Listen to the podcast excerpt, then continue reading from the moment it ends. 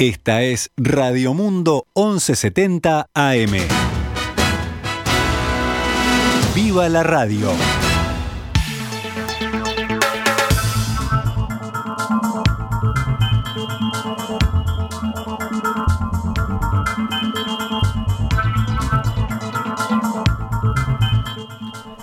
Pasan 32 minutos de las 12 horas, momento de actualizar la información rápidamente en este viernes primero de julio del año 2022, cuando tenemos una linda jornada, un lindo mediodía por aquí por Montevideo con 12 grados de temperatura, cielo claro, viento del noreste a 24 kilómetros por hora, aunque tiene rachas de hasta 48 kilómetros por hora, presión 1012 hectopascales, 58% de humedad y 15 kilómetros visibilidad.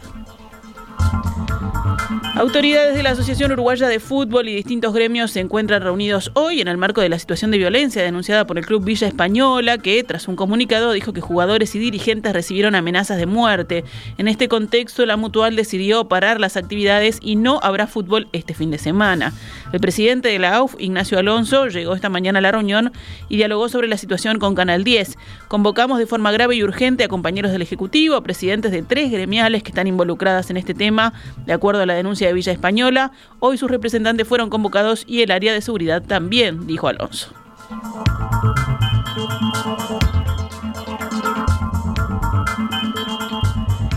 La gremial de vendedores de combustible de Maldonado emitió durante la madrugada un comunicado donde anunciaba que las estaciones de servicio del departamento volverán a aceptar en breve tarjetas de crédito y débito.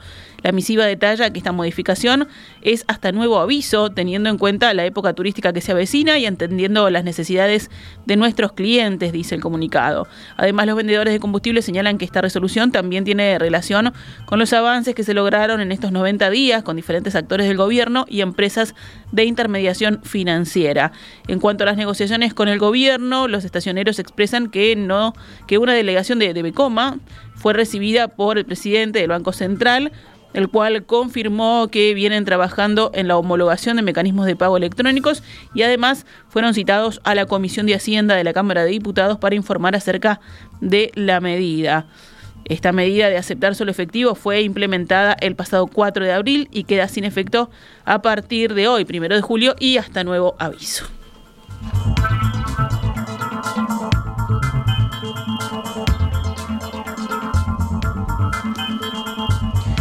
Otros temas del panorama nacional. El médico ginecólogo Leonel Brioso, cesado ayer por la Administración de Servicios de Salud del Estado, por ACE, como encargado del Departamento Médico Obstétrico en el Hospital de la Mujer del Pereira Rosell, indicó en las últimas horas que la definición está viciada de forma. Además dijo que no se le dio vista del expediente y hará una denuncia ante la Inspección General del Trabajo por considerar que hay una discriminación por sus convicciones y no por su labor. En ese sentido, adelantó en declaraciones a Radio Universal que presentará un recurso de revocación de forma inmediata tras rechazar enfáticamente la resolución que aseguró tiene ribetes insólitos. El mismo medio había informado que la destitución está vinculada con la detección de irregularidades a través de investigaciones administrativas y auditorías que se relacionan con el control de la variable anestésico quirúrgica. Fiscalía reabrió hoy la investigación por la agresión a un funcionario municipal durante una inspección general en 18 de julio, Igaboto, el funcionario había denunciado días atrás haber sido agredido por vendedores ambulantes de lentes.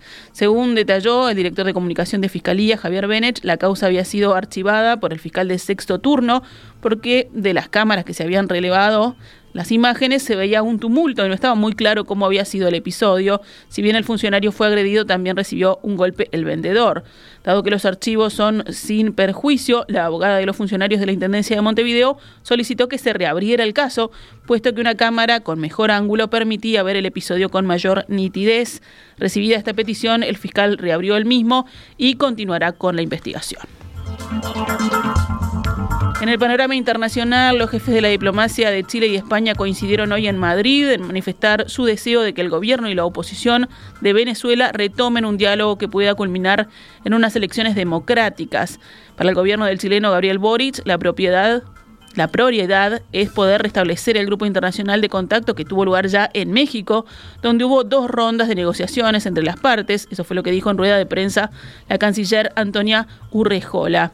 Esperemos que ese espacio de conversación se retome con miras a que Venezuela pueda tener un proceso de elecciones democráticas de acuerdo con los estándares en la materia reiteró.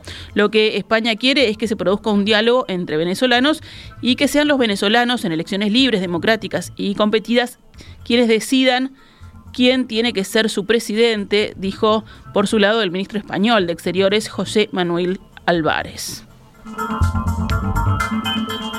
La Organización Mundial de la Salud llamó hoy a tomar medidas urgentes para contener la propagación de la viruela del mono en Europa, donde los casos se triplicaron en las últimas dos semanas.